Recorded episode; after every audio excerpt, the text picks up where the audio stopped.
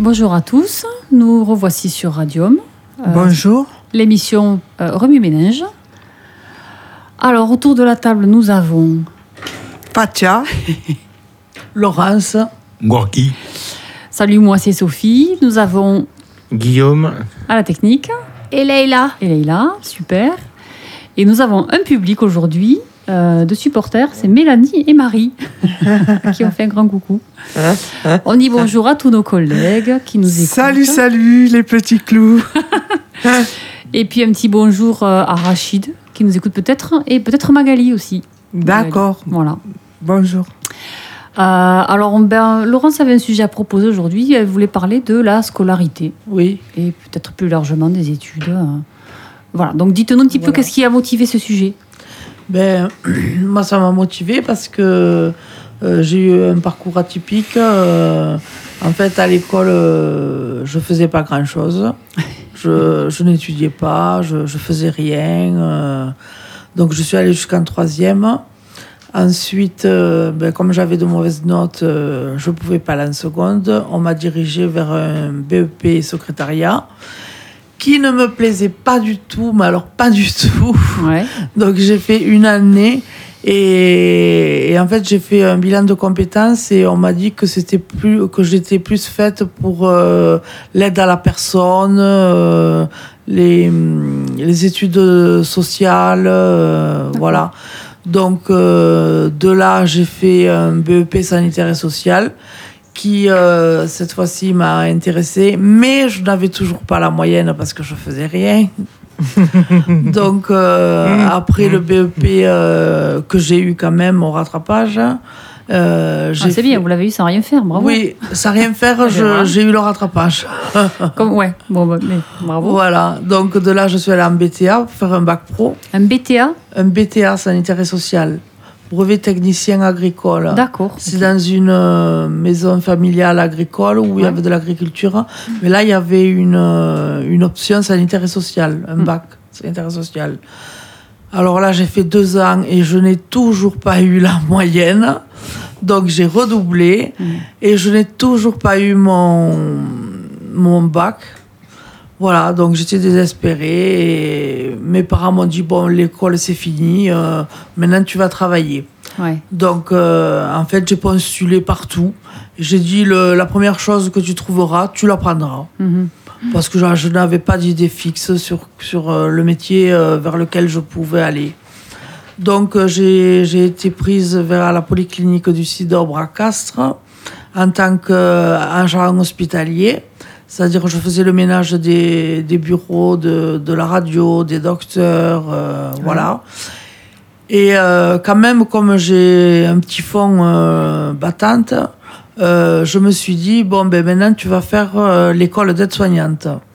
Donc là, ça a été très dur pour moi, parce que vu que je n'avais jamais rien fait à l'école, mais comme j'avais eu le BEP, je n'ai passé que l'oral. Et donc, j'ai eu mon oral à l'école d'aide-soignante.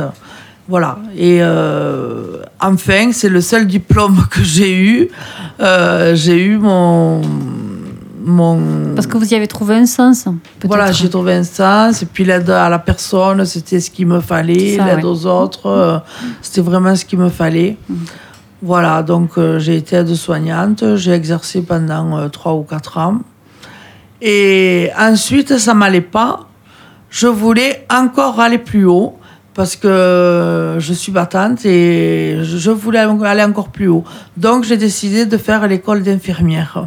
D'accord. Donc, euh, j'ai fait une préparation euh, pour euh, cette école d'infirmière parce qu'on demande beaucoup de choses, des tests psychotechniques, euh, de la culture générale au niveau de, au niveau de la santé.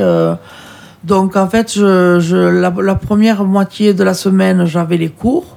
Et l'autre moitié, c'est-à-dire le week-end, euh, en fait, je faisais des remplacements à, hum, à l'hôpital euh, voilà, pour me payer la, la, la prépa euh, à Castres. Et donc après la prépa, j'ai passé des concours un peu partout. Et finalement, j'ai eu euh, Paris et Aurillac. Mhm. Donc euh, les deux opposés. Vous avez choisi quoi? Et finalement, j'ai choisi Paris parce que pour euh, euh, sa prestance, euh, Ça vous, ça vous impressionnait pas une grande ville euh, comme ça? Non, non, non, Au non. contraire. Non, ça m'intéressait, voilà. Et donc j'étais affectée euh, à Boulogne-Billancourt dans une école, euh, une petite école qui faisait euh, euh, 100 personnes. C'est quand même un petit amphi parce que dans Paris, il faut savoir que dans les amphis pour l'école d'infirmière, ils sont 200, 250. Ouais, donc là, c'était à taille Voilà, donc là c'était euh, une petite euh, structure là où j'étais, où j'ai pu quand même euh, bien suivre ma scolarité. Et donc, vous, Et, vous en êtes où à l'heure actuelle? Et donc êtes- euh, le, le- la fin de l'école d'infirmière, en fait j'ai fait une dépression Ouais. et donc qui m'a amené à l'échec. J'ai j'ai pas passé deux devoirs et à cause de ces deux devoirs, j'ai été obligée de, de redoubler. Et mes parents n'ont pas voulu me payer le redoublement parce que euh, estimaient que j'étais pas en forme pour euh, redoubler. Ouais. Donc voilà, ma scolarité s'arrêtait là. Enfin, c'est même, une, j'ai l'impression, une scolarité longue, Oui. finalement. Pour quelqu'un qui n'aime pas l'école, vous avez multiplié les, Ouais. Les formations. Voilà. et- C'est pour ça Donc, que je, voudrais dire que quand même Ouais. ceux, qui, ceux qui sont en BEP ou en CAP, euh, si vous êtes vraiment motivé, euh, vous pouvez augmenter. euh, il faut faire des efforts, il faut étudier, il faut, faut vraiment se donner à fond pour augmenter au niveau social. Quoi. Ouais. Et je pense que tout le monde est capable de le faire parce que si j'ai pu le faire, euh, Mhm. j'ai pas des capacités euh, spectaculaires. Donc, euh, si j'ai pu le faire, d'autres peuvent le faire. euh, D'accord. voilà. Bon, Donc, euh, écoutez, je merci vous ai pour raconté un petit peu euh, Et ouais. mon expérience et mon Ouais. parcours. euh, voilà. On va Et- écouter Gorgui pour voir qu'il va, a un parcours assez différent. hein. Mais moi, je ne vais pas tellement à l'école. hein. Vous n'aimiez pas non plus, mais Non. Euh, juste avant qu'on continue, Fatia, vous aimiez l'école? Moi, j'aimais l'école, oui. Ah, bon, ça va. Hein? Leïla? Euh, j'ai aimé l'école, mais j'ai éprouvé des difficultés, mais j'ai eu pratiquement le même parcours que, Que Laurence. que Laurence. Ouais, Enfin, bon. pas tout à fait, mais enfin, j'ai fait, j'ai, j'ai je suis aide-soignante aussi. Enfin, j'ai Ouais. fait les études et j'ai travaillé aussi en tant qu'aide-soignante. D'accord. Bon. Parce que, et Guillaume, vous aimiez l'école? Oui, j'aimais l'école, mais moi j'ai fait un CAP de cuisine. D'accord, ok. Bon, c'est très varié. Ouais. Bon, moi, l'école, oui, j'aimais bien aussi. Donc ça va, on est à peu près équilibré. Allez, Gorgui, vous n'aimez pas l'école, pourquoi Dites-nous? Non, mais non, enfin, d'une façon générale, quoi. Mais j'ai fait l'école primaire, secondaire. Oui, oui, oui. Donc, j'ai été jusqu'au jusqu'au terminal. Ouais.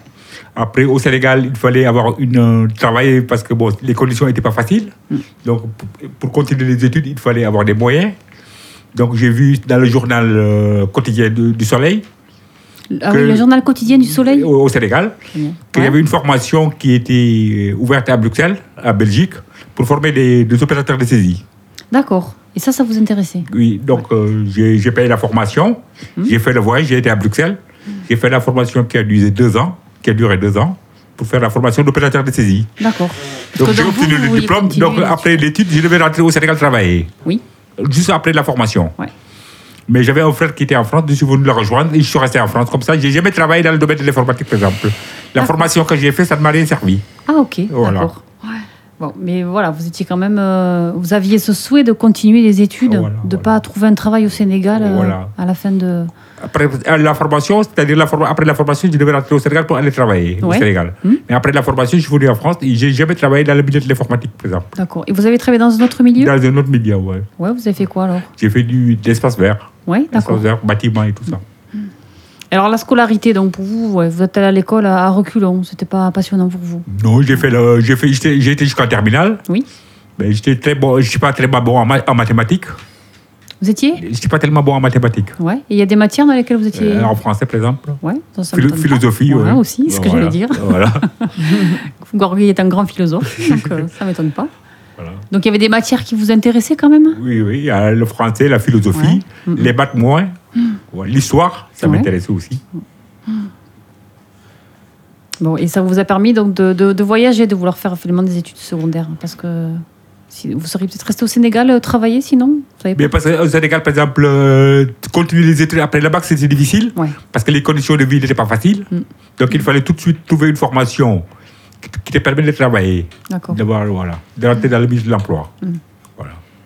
Et après, sinon, le- l'école au Sénégal, comment c'est euh, On imagine, nous, que ça se passe au soleil. euh, Je ne que sais c'est pas, cool, c'est similaire en France, hein, les, les études au Sénégal et en France, c'est presque pareil. Oui, hein. j'imagine, ouais. Ouais, ouais, l'enseignement est le c'est- même. ouais, c'est- Mais on imagine que c'est plus cool, que c'est toujours au soleil, que je sais pas. Ah, il paraît que c'est plus difficile Ah ouais Ouais, qu'en France.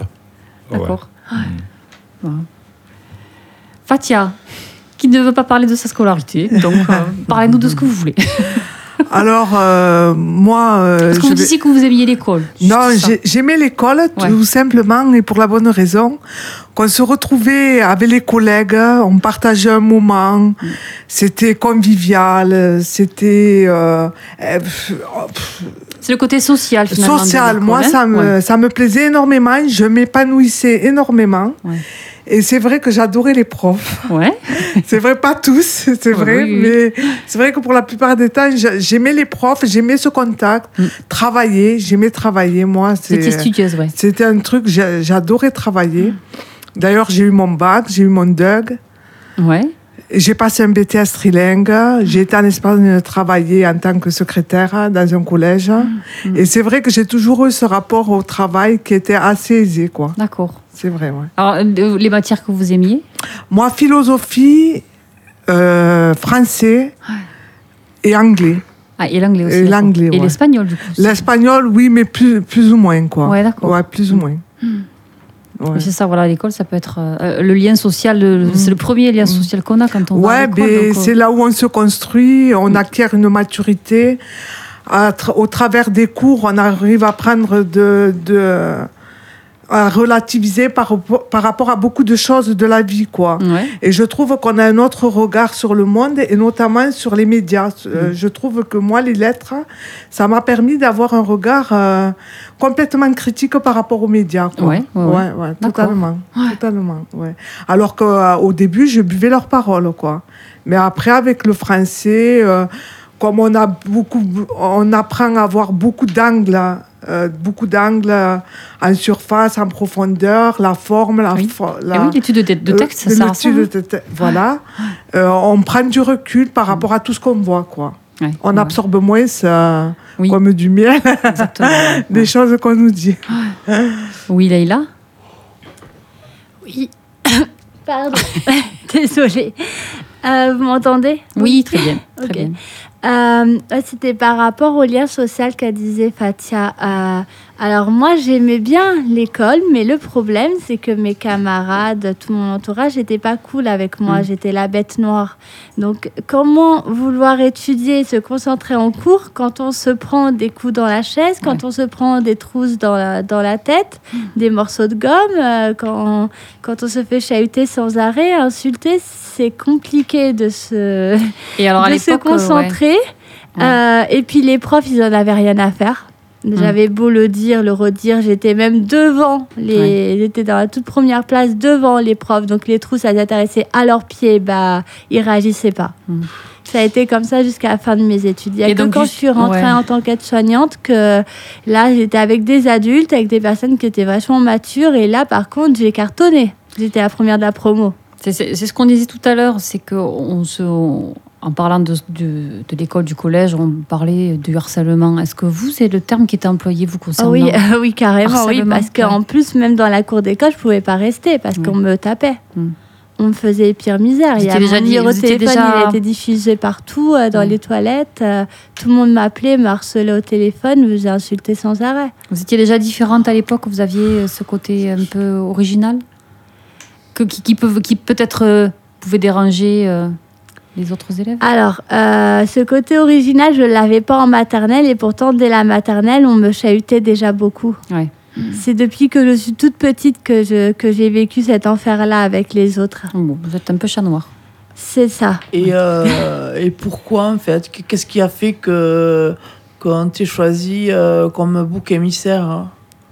Tu sais pas? Ils avaient- il y avait toujours des raisons qui sont complètement idiotes. Ça a été mon physique à un moment donné, ça a été mes dents parce que je portais, il a fallu que je porte un appareil dentaire, ça a été mes dents. Ça a été ma pilosité parce que j'étais petite au début. euh, les sourcils, je pouvais pas les épiler, donc euh, voilà. Ça a été mes oreilles parce qu'ils étaient décollés, donc euh, on m'appelait par exemple Dembo.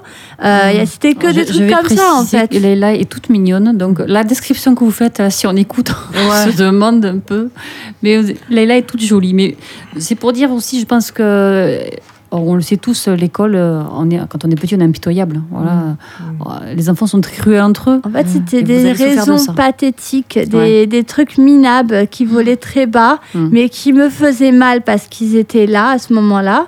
Et puis, euh, et puis ça leur plaisait. Et puis il y avait mon nom de famille. Enfin, il y avait, il y avait toujours une raison vraiment complètement idiote. C'est pour, Pour ça que me avez faire du le mal. judo? Euh, oui, entre autres. pour vous. Non, le judo, parce que- c'était le judo, c'était pas pour me défendre, c'était pour apprendre à me canaliser et c'est ouais, c'était pour me renforcer l'esprit en fait. Et euh, tu avais de bonnes notes sinon à l'école ou... Et bien, à, à part en- à l'école d'aide-soignante où là je cartonnais, sinon euh, jusqu'à là, non, j'arrivais pas à avoir des bonnes notes. Au contraire, au collège et au lycée, au lycée, j'étais la dernière de- du lycée parce que On vous écoute. Il y a une petite musique derrière, mais c'est pas grave. on vous écoute, Leïla, c'est pas grave. Ouais, donc je disais, j'étais la dernière du lycée, euh, carrément. J'avais la plus mauvaise moyenne de tout le, tout le bahut, mais forcément, ça a été, ça a été une année horrible euh, là-bas. Donc, euh, j'ai beau eu avoir changé d'endroit, j'ai changé plusieurs fois d'école justement pour que ça passe à autre chose. Bah non, j'étais toujours la bête noire. Donc, euh, Ouais, comme, comme quoi, il y a vraiment tous les, tous les. Oui, c'est- encore actuellement, Ouais. beaucoup moins maintenant. Mais là, j'ai 29 ans, je suis adulte. Euh, j'ai connu le monde du travail. Euh, là, je fais des études par correspondance, donc je suis tranquille, il n'y a personne pour m'embêter. Euh, mais euh, Tu quand je fais vais des dans la rue, De quoi? Attends, je termine. Ah. Quand je vais dans la rue, on continue à m'insulter. Donc, euh, c'est plus comme quand j'étais enfant, mais voilà. C'est une souffrance euh, personnelle qui peut être très grave. Donc, euh, je pense que les enfants, euh, je pense que les enfants euh, sont tenus par l'ordre beaucoup par avec les professeurs, Oui. parce que des fois il y a des euh, des débordements qui peuvent entraîner euh, des suicides, hein, par exemple. Oui, mais oui, c'est ça. Oui, c'est ça. Donc ça c'est très euh, dangereux. ouais. Donc la scolarité, euh, euh, point d'interrogation. quoi. Oui, oui, tout à fait. Ouais. Ça a été mon cas pour le suicide. Ah. J'ai été réanimée de justesse quand j'avais 16 ans. Mm. Ça a commencé comme ça. Ouais. Ah ouais, c'est affreux ça. Bon. Après, voilà, Leïla est au micro et euh, vous avez quand même réussi à dépasser tout ça, donc c'est une Oui. force. Ah Il oui. faut aussi, voilà. il Et là, euh, tu Est-ce fais quoi que- comme, euh, comme étude hein, Je fais euh, des études pour être assistant vétérinaire. Ah, d'accord. Oui, Fatia? Je voulais dire que ça soulève la question de savo- à savoir s'il fallait pas plus de, de cours psychologiques. hein. Bah, de toute façon, maintenant, je pense que le harcèlement, c'est quand même quelque chose euh, dont on parle beaucoup plus aujourd'hui qu'à Mm. l'époque. euh, Mm. Enfin, Où c'était tabou, années. quand Ouais, même. C'était tabou. Avec, euh, il y a quand même des choses qui sont mises en place hein, justement pour dénoncer ça. Euh, Il y a des psychologues scolaires, il y a des associations, il y a des, euh, des numéros euh, voilà, qu'on peut contacter en cas de en cas de harcèlement, mais voilà, heureusement, voilà, au jour d'aujourd'hui, c'est quelque chose qui est beaucoup plus euh, pris au sérieux que qu'avant, où euh, on mettait ça sur le compte, ben voilà, de, de l'immaturité de l'enfance. Mais, Oui. Voilà, Mais j'allais dire pas assez, Sophie, parce non, que non, je suis d'accord. hein. on se rend compte qu'il y a beaucoup plus de suicides et beaucoup plus de tentatives de suicide qu'à l'époque. Donc, euh, Ouais. Avec les réseaux sociaux. aussi. avec les réseaux Qui- sociaux notamment, euh, enfin, moi j'ai vu des qui font reportages qui font peur, qui font peur à entendre et à voir. Euh, quant à savoir, euh, Laïla, sa souffrance, elle a dû être terrible.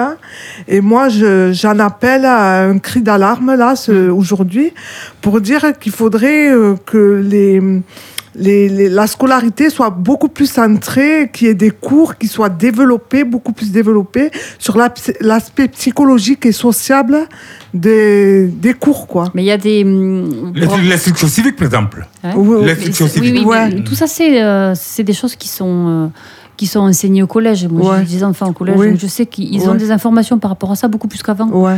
Ils ont des informations euh, par rapport effectivement au harcèlement, Ouais. par rapport à, tout ce qu'il faut faire, euh, mettre en place pour, Mhm. euh, pour éviter ça. hein. En parler déjà pour commencer, Ouais. mais surtout ne pas rester euh, enfermé dans sa souffrance, Mhm. mais en parler à ses parents, parler euh, aux gens de confiance. hein, euh. Mais de toute façon, Sophie, quand on est jeune, bon, je parle pas de vos enfants euh, particulièrement, Oui, je parle des enfants bien en sûr. général. C'est vrai que l'aspect psychologique, déjà, euh, quand on s'interroge sur soi-même, il est difficile de se comprendre soi-même. Mmh, mmh. Donc je pense que c'est à force de, de, de monter crescendo dans les étapes euh, scolaires qu'on arrive mieux à se découvrir et à comprendre le- le- le- la vraie source du problème. Oui. Parce que parler, oui, mais s'il n'y a pas de, de, de, de discontinuité Non, dans, le- dans la- dans l'aspect psychologique, il faut en voir à l'extérieur aussi. Non, mais c'est ça, c'est euh, en parler pour ensuite déclencher tout le processus justement Voilà, de soutien. tout à euh, fait. oui, non, Oui, bien c'est ce que je vous, Oui, oui, voulais mais soulever. C'est-à-dire que euh, la pre- le premier acte, c'est celui-là, c'est d'oser à parler. Parce que Ouais. tant que l'enfant ne dira rien, tant que l'enfant restera euh, muré dans son silence, dans sa souffrance, euh, bon, on peut peut-être le voir par des troubles du comportement. euh, Voilà. Mais euh, c'est pas voilà, tant que l'enfant ne dira Mm. rien, euh, ça va être difficile de déclencher justement euh, Mm. tout ce qu'il faut pour euh, pour le sortir de là. Et puis, il y a le, à contrario, il y a le fait qu'il y ait des bons élèves qui souffrent également de, du problème de, de, de Laïla et de bien- Laurence. Laurence disait qu'elle n'était pas spécialement bonne, Non, mais que tu étais battante. J'étais battante, mais pendant la, la période, la fin de l'année de l'école d'infirmière, euh, pareil comme Laïla, j'avais envie de me suicider. Ah ouais, voilà. Eh bien, j'ai vu un reportage il n'y a pas très longtemps par rapport à ce dont on parle, où il y avait des filles qui avaient mis fin à leur vie par rapport à ce problème, qu'elles souffraient énormément du contact qu'elles entretenaient avec leurs collègues, des brimades, euh, des colibés qu'elles recevaient euh, tous les jours, euh, notamment par les smartphones. Ouais. Euh, je vais te faire, je vais des, des, des, des phrases abjectes, quoi. Oui, oui. Et elle se murait dans un silence, comme disait Sophie, et voilà, et on en arrive à mettre fin à ses jours, quoi. oui. Euh, enfin, je pense qu'il n'y a pas assez de sévérité au niveau euh, des professeurs, euh, de toutes les structu- structures en général. Quoi. Parce qu'avant, je me rappelle, ma pauvre grand-mère, elle me disait Oui, tu sais, nous, on avait les leçons de morale. Elle m'a dit Tiens, je vais te les montrer, les cahiers de leçons de morale. Je les ai encore. Et euh, il y a marqué euh, Aujourd'hui, tu ne dois pas faire ci ou ça. euh, et, et ça, ça, ça recadre quand même un enfant. Ouais, Ça ça veut dire que, recadre. ouais, ouais, ouais. Après, euh, moi, j'ai été aussi au couvent bleu et euh, on était obligé de porter la blouse. Donc ça aussi, c'est, ça nous cadre, ça, ça permet de, de, de ne pas valoriser l'autre euh, plus D'être tous que- au même niveau Voilà, pas de- pour ouais. qu'on soit tous au même niveau. Mm. Et, hum, et au début, euh, on faisait la prière. Donc c'était comme ça. On rentrait en classe, on faisait une prière. Et- Parce, pas- parce qu'il faut préciser que le couvent bleu, c'est euh, un collège. Oui, un collège, euh, catho- catholique. voilà, donc, Voilà, euh, donc on ils choisissaient de faire. choisissait, ben, maintenant, actuellement, ça ne se fait plus. Oui, Fatia. Euh, pour euh, élargir le thème, là, euh, je pensais que parallèlement à ce que tu dis, il faudrait en fait que l'éducation qui est faite à l'école soit euh, reprise par l'éducation à la maison. Hmm Parce que je pense qu'elles se, elles se rejoignent, les deux Hmm. éducations. Oui, oui, tout à fait. Tout à fait, Euh, ouais. Elles se rejoignent. Mm. Et donc, c'est vrai qu'une bonne éducation à l'école, ça permet de re- structurer la personne. Mais il faut encore qu'à la maison, Il faut que ça suive à la maison aussi. tout à fait, parce qu'il y a dérapement à la maison, forcément, ça va se re- ça va faire ressentir à l'école. On va s'en prendre à des élèves comme là et là, ça va dérouter, ça va mal aller et on arrive à Mm. des catastrophes. Quoi. Oui, Gori Il y a l'école tout court, mais il y a l'école de la vie aussi.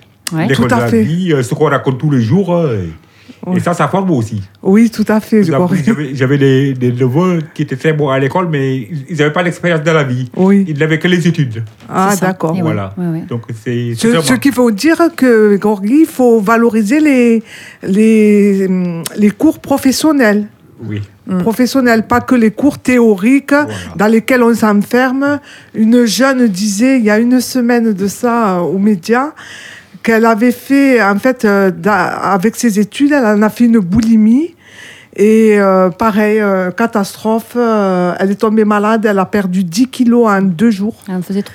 Elle en faisait trop, donc C'est pour- euh, ça que- l'école de la vie. Ouais, c'est pour ça que je n'aimais pas à l'école parce que, par exemple, les maths, j'étais pas tellement fort parce qu'on Ouais. me disait ça et ça égale ça. Ouais. Et moi, je veux bien qu'on me dise, on me donne un sujet, on me dise de le développer. Qu'on vous donne, qu'on donne un sens à Voilà. ce que vous calculez. Que je le développe Ouais, moi-même, que je parte de moi-même. Ouais, ouais. Donc, il y a, oui. y a l'école de la vie aussi. Ouais. Ouais, ouais, Mm. ouais, ouais. Après, pour revenir sur ce que vous disiez, Fatia, je pense qu'il y a les deux éducations, effectivement. Il y a l'éducation à la maison et l'éducation au collège ou à l'école, mais je pense que ça, ça part d'abord de l'éducation à la maison pour que l'enfant puisse après euh, ben, s'épanouir et, et respecter le cadre Pas forcément, à euh, parce que moi j'ai un exemple là euh, d'une personne assez parlante qui a, a eu beaucoup de frères et sœurs à la maison et il y avait une éducation pas, pas stricte mais pas laxiste non plus. Mhm. Mais euh, elle s'est retrouvée en contexte à l'école avec des élèves dans lequel elle a assimilé en fait que l'éducation scolaire c'était des règles, des Mhm. normes. Et donc, elle s'est. euh, Braquée. euh, non, elle s'est pas braquée, au contraire. Ah. Elle s'est épanouie et ça a été vraiment très, très bien. Ça s'est très bien Ça, passé. ça veut dire qu'elle a découvert les règles à l'école et pas à la Voilà, maison, hein. et pas à la maison. Donc, euh, Donc ça s'est fait dans un deuxième temps. Donc ça, c'est- ça si les règles sont déjà un petit ouais, peu- ouais. un petit peu Mais- appliqué à la maison. Mais l'école, moi, je pense que c'est une bonne source pour pouvoir euh, s'épanouir. quoi. Oui, mais bon, les profs sont là pour euh, éduquer, enfin, pas pour éduquer, pour apprendre, pour enseigner. Il faudrait que Mm. l'éducation soit déjà un peu commencée avant. Parce que s'il faut en plus qu'ils éduquent les élèves avant d'enseigner, euh, je crois que moi, c'est ce que j'entends euh, euh, de certains professeurs, c'est que ils passent leur temps à éduquer avant même de pouvoir enseigner. Donc, il faut revoir l'éducation aussi un petit peu à la maison avant. Ah oui, oui, oui, je vais, je vais, il va pas s'en dire que je ne, Ouais, ouais. je ne dis pas le contraire Oui, de ce que sûr, vous dites. ouais. Mais c'est vrai que a, a- a priori, je pas, enfin, moi c'est mon, mon- ma pensée personnelle. Je pense que à l'école, on, on se, on se structure beaucoup plus oui, qu'à la maison. Bien sûr. Et on a, on, a, on acquiert une formation personnelle beaucoup Ouais. plus importante. Oui, tout dépend des écoles quand même. Ouais, et tout dépend écoles des beaucoup écoles. plus laxistes que. Ouais. On va écouter Guillaume Que vite fait, parce que je crois qu'on Oui, moi j'ai ma femme qui est institutrice Ah. et comme elle le dit, elle éduque beaucoup les enfants. Enfin, elle fait Ouais. tout le temps la, la police. Ouais. Et au lieu d'enseigner, donc euh, c'est vrai que là-dessus, euh, il faut éduquer les enfants à la maison et non à l'école, quoi. Bon, eh bien, écoutez Guillaume, merci. Je crois qu'on va se quitter là-dessus parce qu'il nous reste pas beaucoup de temps. Alors, au vu de tout ce qu'on a entendu, euh, la petite chanson là, qui va clôturer euh, l'émission, c'est une chanson de Sheila qui se réjouit parce que l'école est finie. Alors, on se dit tous à très bientôt. Ah, Au revoir. Ciao, ciao. à au revoir, ciao, ciao. Au revoir. Au revoir. Donne-moi ta main et prends la mienne. Est à nous que la joie vienne. Mais oui, mais oui, l'école est finie. Nous